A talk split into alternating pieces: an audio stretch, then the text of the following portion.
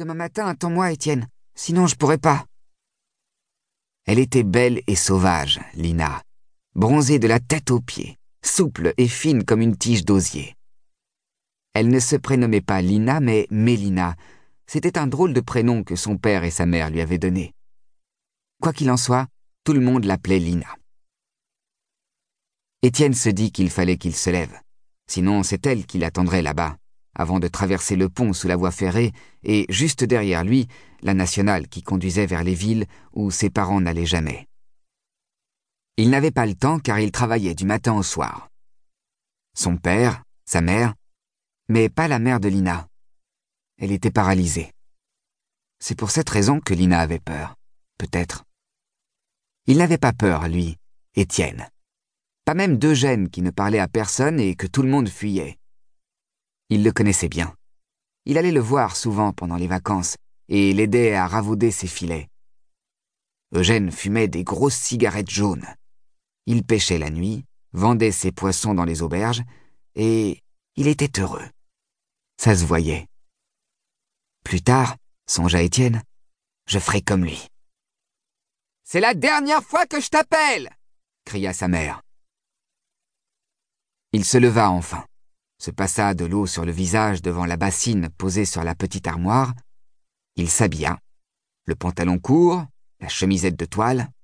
On était au début d'octobre et il ne faisait pas encore froid. Puis, il descendit les marches de l'escalier où, en bas, l'attendaient ses espadrilles de cordes. Sa mère était là, dos tourné, devant la cheminée où elle préparait sur le trépied en fonte le repas de midi.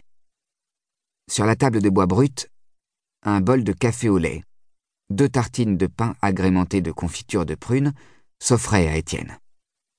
Il s'assit, se mit à manger, et elle reprocha.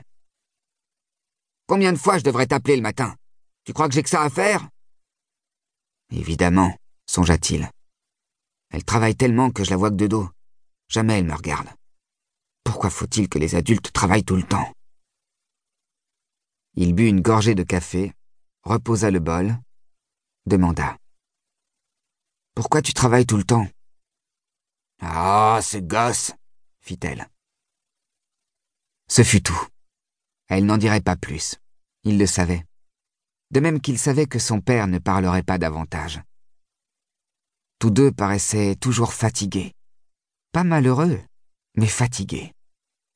Comment serait-on malheureux dans cette vallée de verdure, inondée de lumière, au bord du grand fleuve Il se dit une nouvelle fois que plus tard, il resterait là, qu'il ne quitterait pas ces rives escortées de platanes et de peupliers, ces bouquets de saules et d'acacias, ces champs de maïs et de tabac, la chanson du murmure de l'eau, ce refuge où le ciel était toujours bleu. C'est pour cette raison qu'il ne travaillait pas à l'école il se méfiait de ce que les adultes lui préparaient. Étienne, tu vas être en retard. Il sauta sur ses pieds, se saisit de sa sacoche de cuir et de sa musette où sa mère avait placé son repas de midi. C'était trop loin, il ne rentrait pas. Puis il lança joyeusement avant de disparaître. Asseoir Lina aussi courait sur le chemin de halage, après s'être approchée à pas de loup de la maison d'Eugène. Ensuite, une fois sûre qu'il ne la guettait pas, elle démarrait de toute la vitesse de ses petites jambes et elle courait, et elle courait, et il lui semblait qu'elle courait jour et nuit. Elle avait peur d'Eugène.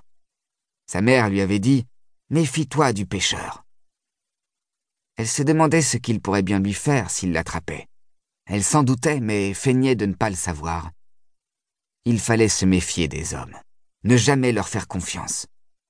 Elle avait onze ans, mais elle le savait. Sa mère le lui répétait chaque jour. Avant, il louait quelques terres, mais depuis que sa mère était paralysée, il n'avait gardé qu'un pré, une vache, des volailles et un jardin. Le père travaillait dans une entreprise de travaux publics, sur les routes, d'où il rentrait épuisé, surtout en été, comme brûlé par le soleil. Il s'asseyait devant la table, il buvait deux verres de vin, quelquefois trois, et restait là, sans bouger, sans un mot. À la fin, alors qu'il semblait